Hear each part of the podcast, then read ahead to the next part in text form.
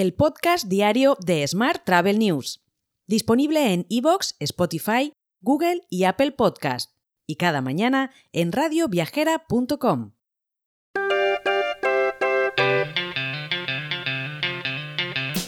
Saludos y bienvenidos al podcast diario de Smart Travel News, edición 1097 del viernes 13 de enero de 2023. Antes de comenzar, te recuerdo que nuestro sponsor de esta semana es UserGuest, la primera plataforma que integra la estrategia de revenue con la de marketing de manera automatizada y que le da visibilidad en la página web del hotel. Los resultados son un aumento del revenue del canal directo de un 40 a un 60% en menos de 30 días. Para disfrutar de esta oportunidad, ponte en contacto con Cristina Blach, la embajadora de marca de UserQuest y CEO de Open Revenue Consulting.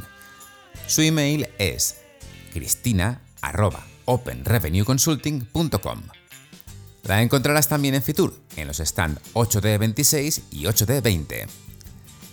Y vamos ya con las historias de hoy, por cierto, en un día que es el Día Mundial de la Lucha contra la Depresión y el Día Mundial del Chicle y también el Día del Sticker. Fitur hizo su rueda de prensa de presentación ayer y demostró la consolidación del sector recuperando las cifras prepandemia. Más de 8.500 empresas asistirán a esta cita internacional que se celebrará de forma presencial en IFEMA y que contará con Guatemala como país socio en esta ocasión. En concreto, habrá 755 titulares de un stand, un 32% más que en 2022, y más de un 50% más de participación internacional que el año pasado.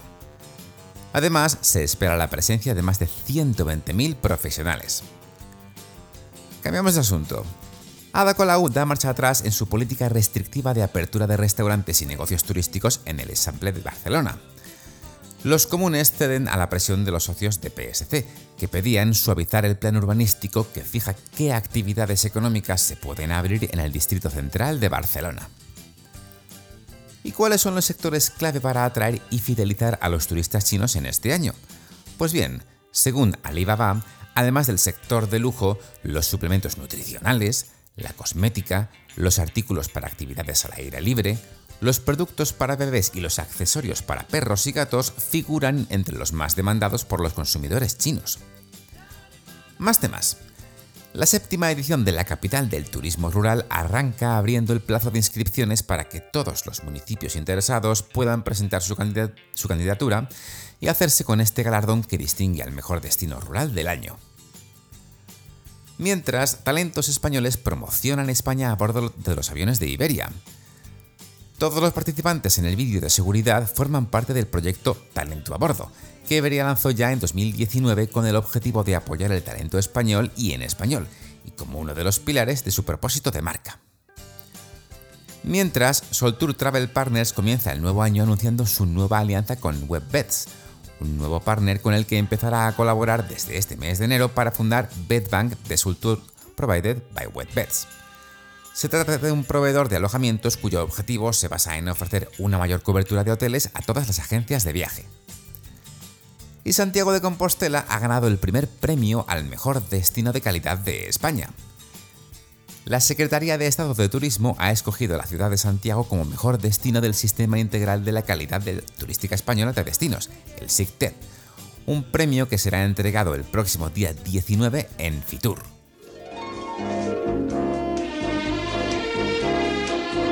Hotel.